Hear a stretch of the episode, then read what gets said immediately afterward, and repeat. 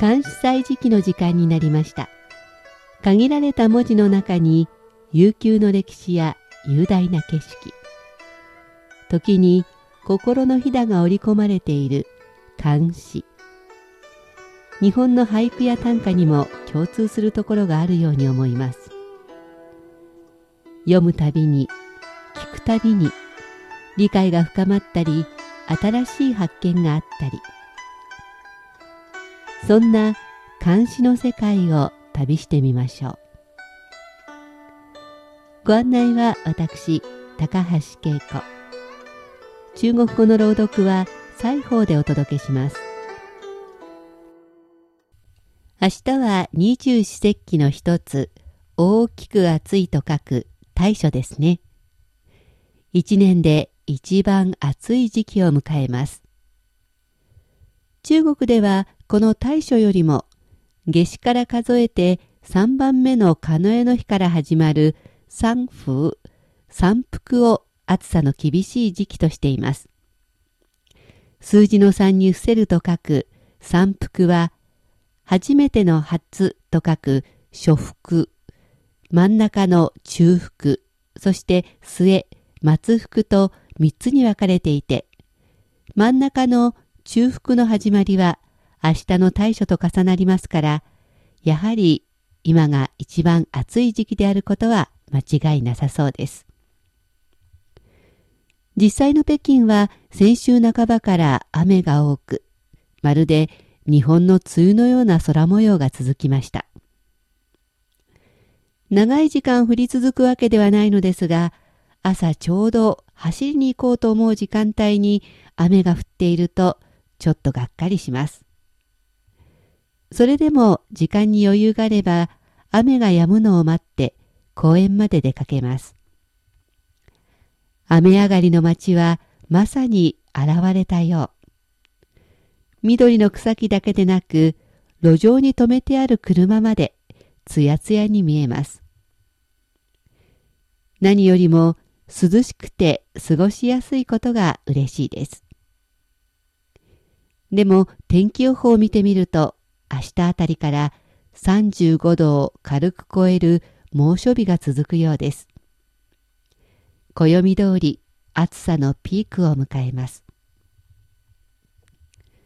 今日はその暑さを歌ったと純格の果実悟空商人の陰に大スを紹介します。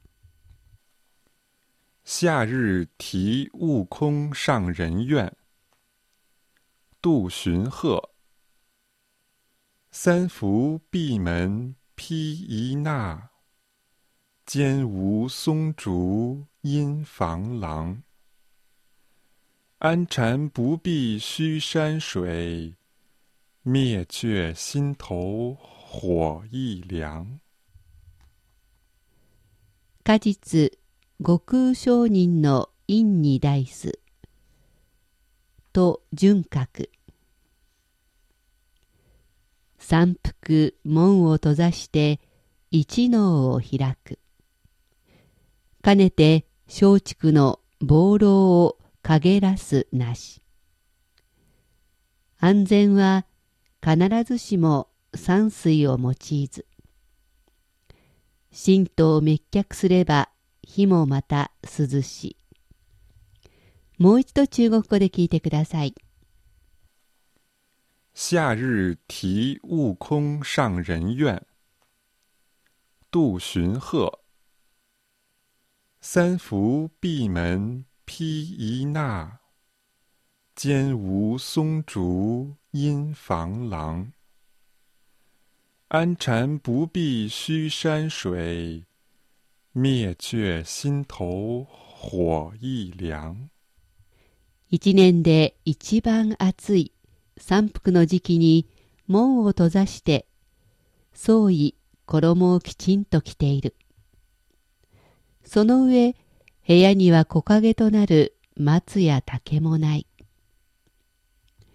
でも禅の境地は必ずしも静かな山水の地を必要としない。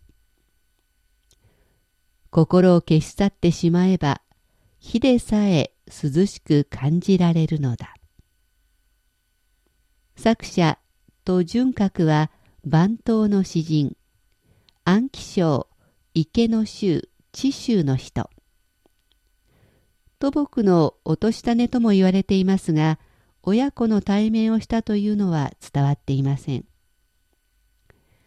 科挙に合格し、出世もしましたが、性格は傲慢だったため、人の恨みも買ったようです。人柄とは反対に詩には長けていて、また琴の名手でもあったようです。タイトルの悟空商人はおなじみ孫悟空とは関係がありません。一脳を開くの脳は創意、衣のこと。開くは着るという意味です。一番暑い時期に山門を閉ざし、きちんと創意を着て、なおかつ木陰もない。暑い日差しが照りつけているのでしょう。暑いとは一言も言っていませんが、その暑さは十分伝わります。安全は禅の境地。最後の一句、神道を滅却すれば火もまた涼し。甲斐のエリンジで織田徳川の連合軍に焼き討ちにあった時、甲斐戦和尚が燃え盛る火の中で唱えたと言われている有名な句です。私は受験生の頃、夏休みに勉強していて、暑いと言ったら、父がこの一句を言ったことを懐かしく思い出しました。暑さを乗り切るのに必要なのは、クーラーでも冷たい飲み物でもなく、集中力なんですね。ではおしまいにもう一度聞いてください。夏日题悟空上人院，杜荀鹤。三伏闭门披一衲，间无松竹阴房廊。安禅不避虚山水，灭却心头。火一凉。果実、悟空上人の陰に大す。と、純格。三福、 門を閉ざして、一能を開く。かねて、松竹の暴浪を陰らすなし。安全は、必ずしも山水を用いず。神道滅却すれば火もまた涼し。一年で一番暑い山腹の時期に門を閉ざして装衣をきちんと着ている。その上、部屋には木陰となる松や竹もない。でも禅の境地は必ずしも静かな山水の地を必要としない。心を消し去ってしまえば火でさえ涼しく感じられるのだ。関西時期、今日は途順閣の果実、悟空上人の陰に大スを紹介しました。